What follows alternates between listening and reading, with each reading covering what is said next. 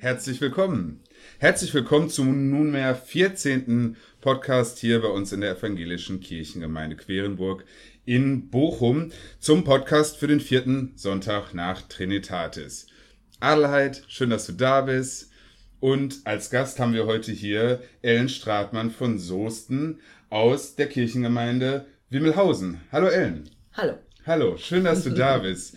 Ja, ich habe mich sehr gefreut, als ich gehört habe, dass du heute dazu kommst, ähm, weil wir uns ja doch auch schon ganz schön lange eigentlich kennen. Also äh, ich habe mich zurückerinnert, äh, meine ersten ehrenamtlichen Schritte hier äh, in der Gemeinde, da gehörte nämlich das Baumhofzentrum noch zu Quernburg damals. Ganz genau. Ich weiß, wie, wann war ich, weiß, hab welches Jahr das war? Also, ungefähr? ich bin 1991 nach Bochum gekommen mhm. als Pfarrerin der Gemeinde Quernburg ja.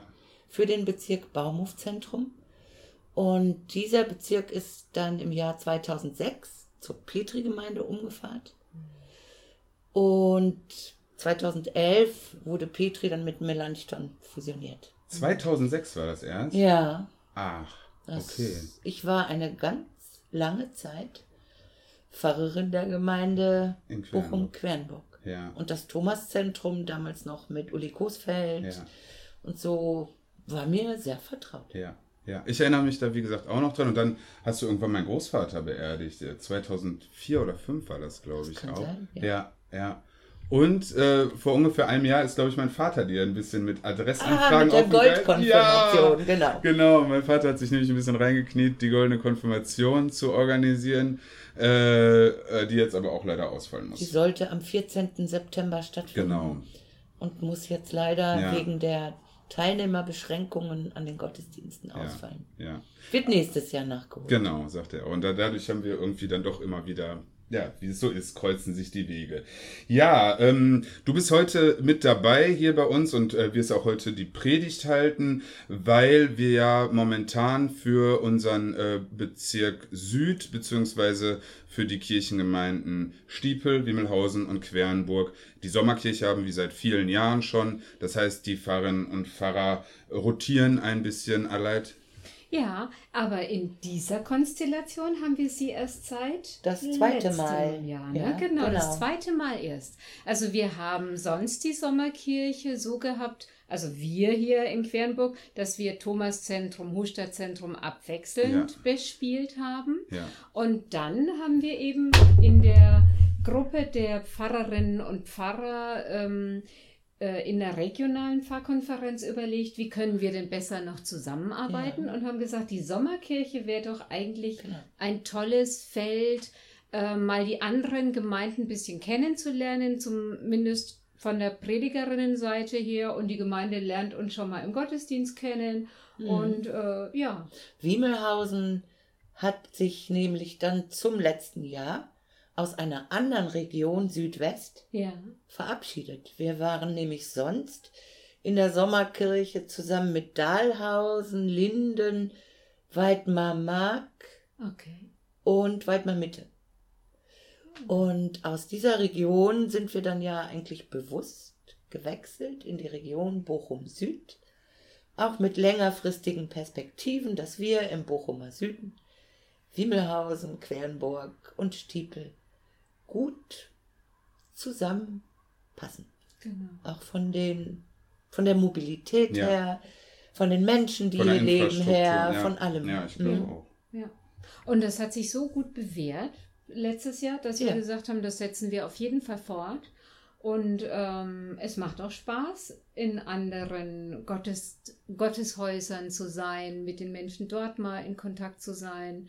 Du hast auch schon äh, ja. in Wimmelhausen jetzt im vergangenen halben Jahr auch schon den einen oder anderen Gottesdienst. Ja, also ich war natürlich in der Sommer, innerhalb der Sommerkirche äh, in Stiepel und in Wimmelhausen, aber ich habe dann auch ähm, am Ostermontag Montag. 2019 ähm, habe ich den Familiengottesdienst genau. in der genau. Melanchthon-Kirche gefeiert. Als regionalen Familiengottesdienst. Genau, genau. Wenn genau. du auch bei uns warst ähm, und Stimmt. du warst bei uns hier im Thomaszentrum mit einem klassischen Gottesdienst. Genau. Und wir haben die Familien eben ganz bewusst nach Melanchthon eingeladen. Und es sind tatsächlich auch Familien aus Querenburg äh, gekommen. Und es war ein sehr schöner Ostergottesdienst. Mhm. Ja, also es ist wirklich eine Bereicherung, diese, dieser Kanzeltausch jetzt erstmal. Kanzeltausch. Ne? Kanzeltausch, genau. nennt man das. Ja. Genau. Ja. Ja, da bin ich auch gespannt und wir hoffen, dass wir auch jemanden dann noch äh, aus Stiepler von den anderen Predigern und Predigern, Pfarrerinnen und Pfarrern hier für unseren Podcast begeistern können. Mal schauen. Ähm, denn es ist ja dann auch so, dass ihr quasi jede äh, nur eine Predigt vorbereiten muss für die Sommerwochen. Ne? Das ist natürlich auch äh, schön, wenn euch das ein bisschen entlastet. Ähm, ja, jetzt ist natürlich auch äh, die, ähm, der, der Blick natürlich ein bisschen in unsere Nachbargemeinden äh, mhm. möglich und äh, dieser Podcast ist äh, nun mal aus der Pandemiesituation entstanden und natürlich spielt das auch immer eine gewisse Rolle. Äh, ähm, und da wollten wir auch mal hören, wie, was hat sich denn in Wimmelhausen entwickelt, auch vielleicht neu entwickelt ähm, und wie geht ihr mit den Einschränkungen und Notwendigkeiten um?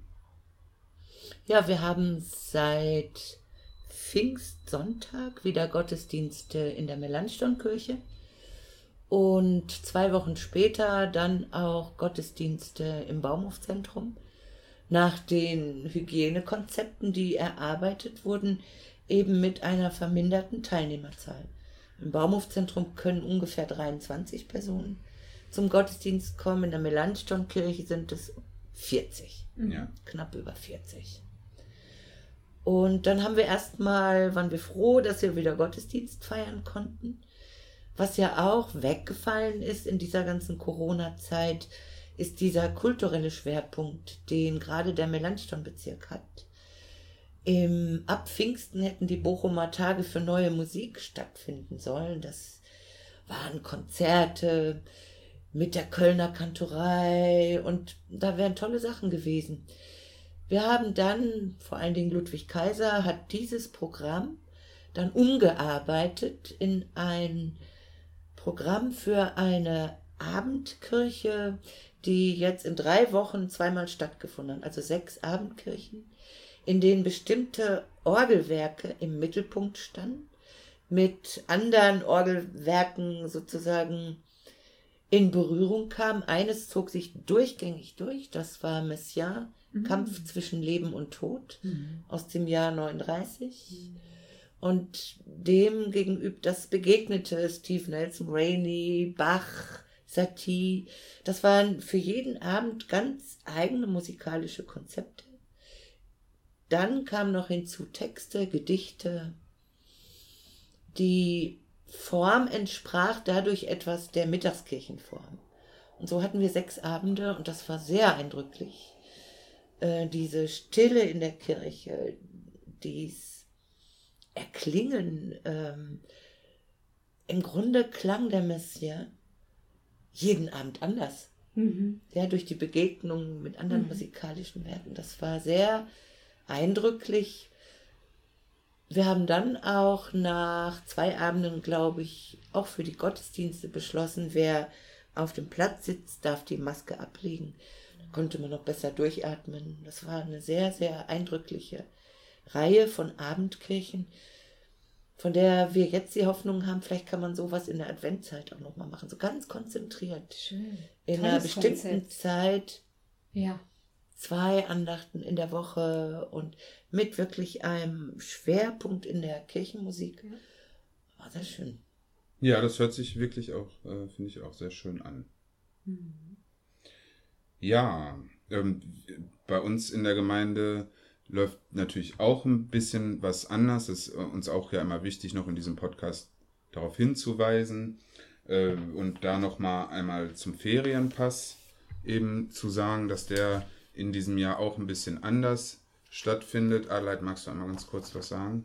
Ja, also wir begeben uns auf einen Tauchgang in die Wasserwelt.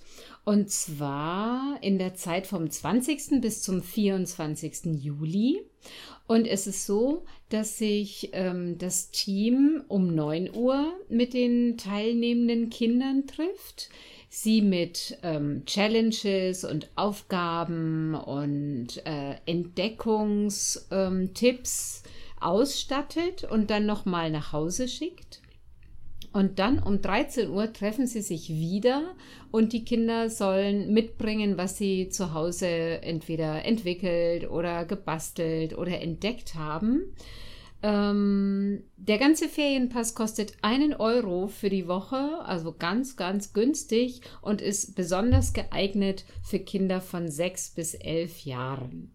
Es ist eine ganz andere Form als sonst natürlich. Sonst haben wir die Kinder wirklich zu uns in die Räume eingeladen. Es gab sogar eine Übernachtungsaktion.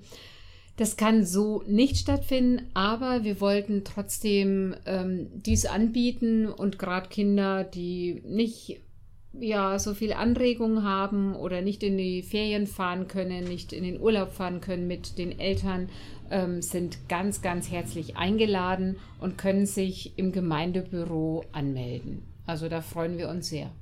Ja, Genau. Das ist so das eine, was jetzt während ähm, der Sommerferien stattfindet. Zum anderen haben wir ganz neu die Predigtvorgespräche.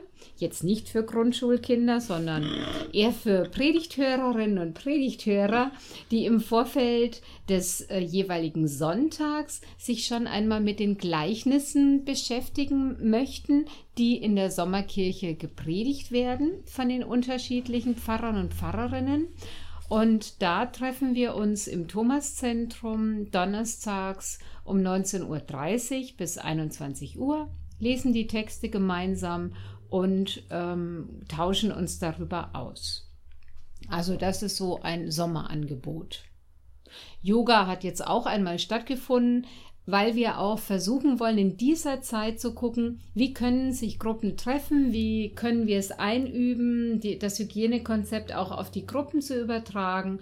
Und so haben wir eben beschlossen, wir öffnen die Häuser jetzt und ja, die Gruppen, die kommen, sind unsere Probanden, wie Hygienekonzept mit Gruppen funktioniert. Ja, wer weiß, worauf wir uns da auch nochmal wieder quasi vorbereiten müssen. Ne? Das, das steht genau. ja auch so ein bisschen am Horizont unter Umständen. Ähm, ich würde noch kurz berichten, dass wir uns auch vom Netzwerk Steinkohl, also mit äh, den äh, Menschen, die äh, in meiner Flüchtlingshilfe aktiv sind, getroffen haben und uns da in der Girondelle 6 auch mit dem neuen Träger European Home Care in der vergangenen Woche draußen getroffen haben und überlegt haben, wie ehrenamtliche Arbeit weitergehen kann. Da ist nochmal sehr deutlich geworden, dass äh, gerade individuelle Hilfen äh, immer noch wichtig sind. Äh, oft das Thema Sprachhilfe, Nachhilfe äh, und aber auch die Begleitung zu ähm, vielleicht mal zu einem Amtsgang oder auch eine persönliche Beratung. Da ist so ein bisschen, sag ich mal, das Problematische, dass die Menschen, die bislang halt eben aktiv sind, natürlich schon viele private Verbindungen mittlerweile auch haben, die auch noch Bestand haben, weil es immer Notwendigkeiten zur Unterstützung gibt und da oft nicht so Ressourcen dann da sind eben für neue Leute. Also, wenn jemand, der das hört oder die das hört, gerne mag, uns da noch zu unterstützen, ähm, per Mail äh, oder Anruf im Gemeindebüro kann da auch ganz sicher guter Kontakt hergestellt werden. Ja, das soweit äh, aus unserer Gemeinde äh, und auch aus der Gemeinde Wimmelhausen. Und wir gehen jetzt über zum liturgischen Teil. Ellen, äh, du hast äh, in deiner Predigt das Höhlengleichnis von Platon aufgegriffen. Ja, als wir überlegt haben, dass wir in dieser Sommerkirche über Gleichnisse predigen, fiel mir ein, dass vor vielen Jahrzehnten im Studium ich über die Gleichnisforschung äh, etwas entdeckt hatte, was mir jetzt eigentlich gar nicht mehr so vertraut war. Und ich habe gedacht, ich will noch mal so an die literarische Form der Gleichnisrede anknüpfen und kam auf das Gleichnis, das Höhlengleichnis von Platon, weil es sozusagen als das schönste, prägendste, ausgefeilteste Gleichnis gilt. Und ich habe dann völlig überraschend darin entdeckt, jetzt mal jenseits großer philosophischer Debatten, wie viel Lebenserklärung, wie viel Sinnfindung für die heutige Zeit in diesem Gleichnis zu entdecken ist. Punkt. Ach, ja. Das hört sich total ja, ich freue mich auch drauf. an. Ich also, ja. auch. Super gespannt jetzt auf deine Predigt. Genau, es gibt jetzt eine kurze Pause und dann hören wir die Predigt zum Höhlengleichnis von Platon von Ellen Stratmann von Soesten.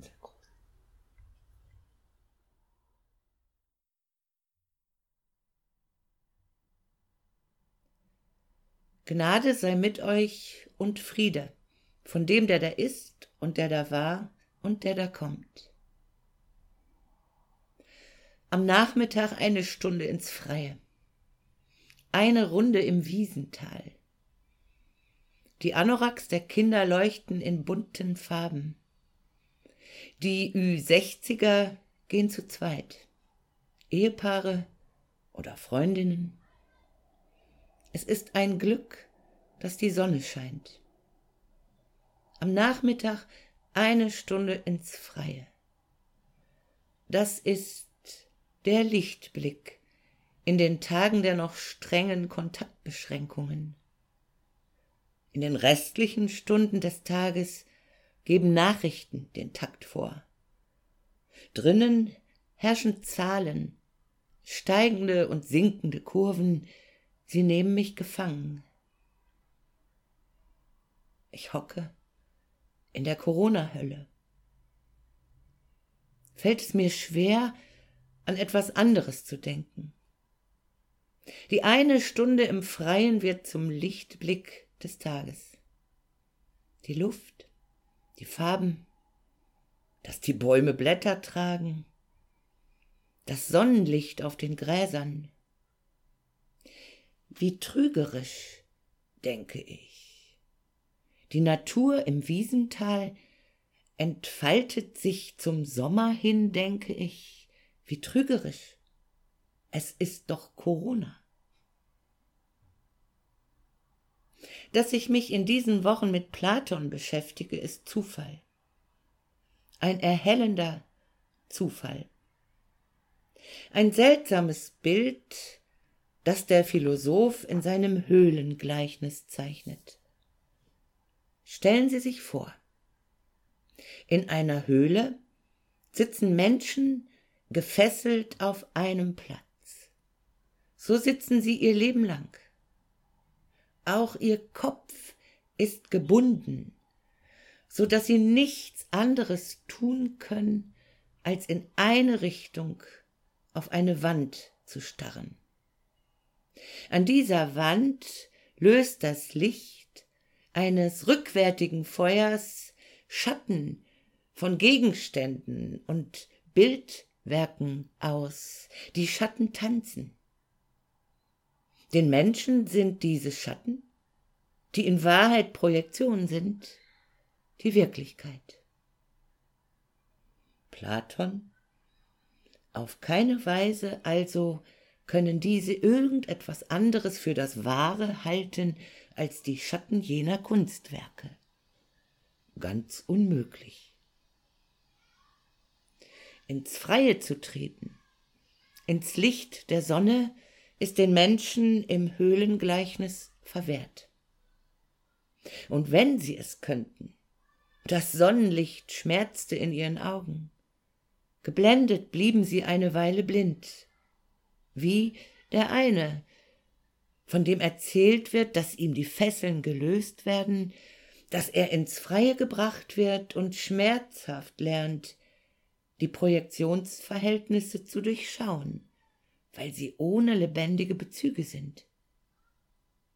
Schrittweise entdeckt dieser eine, zunächst im Wasser gespiegelt, Bilder der Menschen, der Natur, schließlich den Abendhimmel, schließlich das Sonnenlicht, das die Welt ordnet und zusammenhält.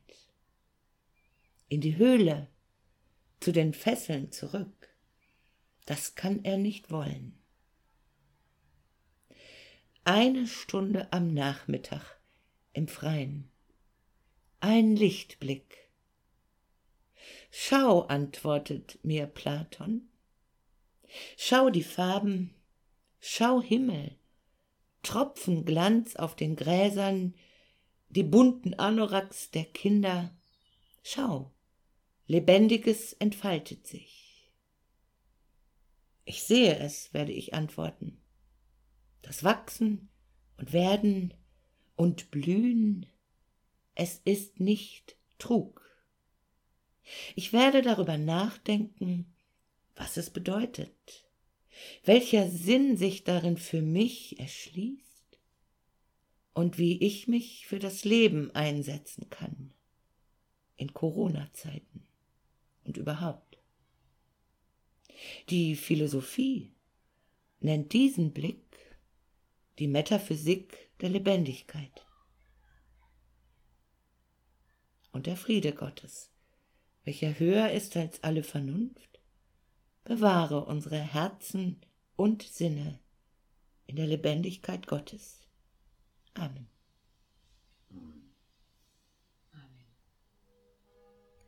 Gott segne uns und behüte uns. Gott lasse das Angesicht leuchten über uns und sei uns gnädig. Gott erhebe das Angesicht auf uns und schenke uns und der ganzen Welt Frieden. Amen.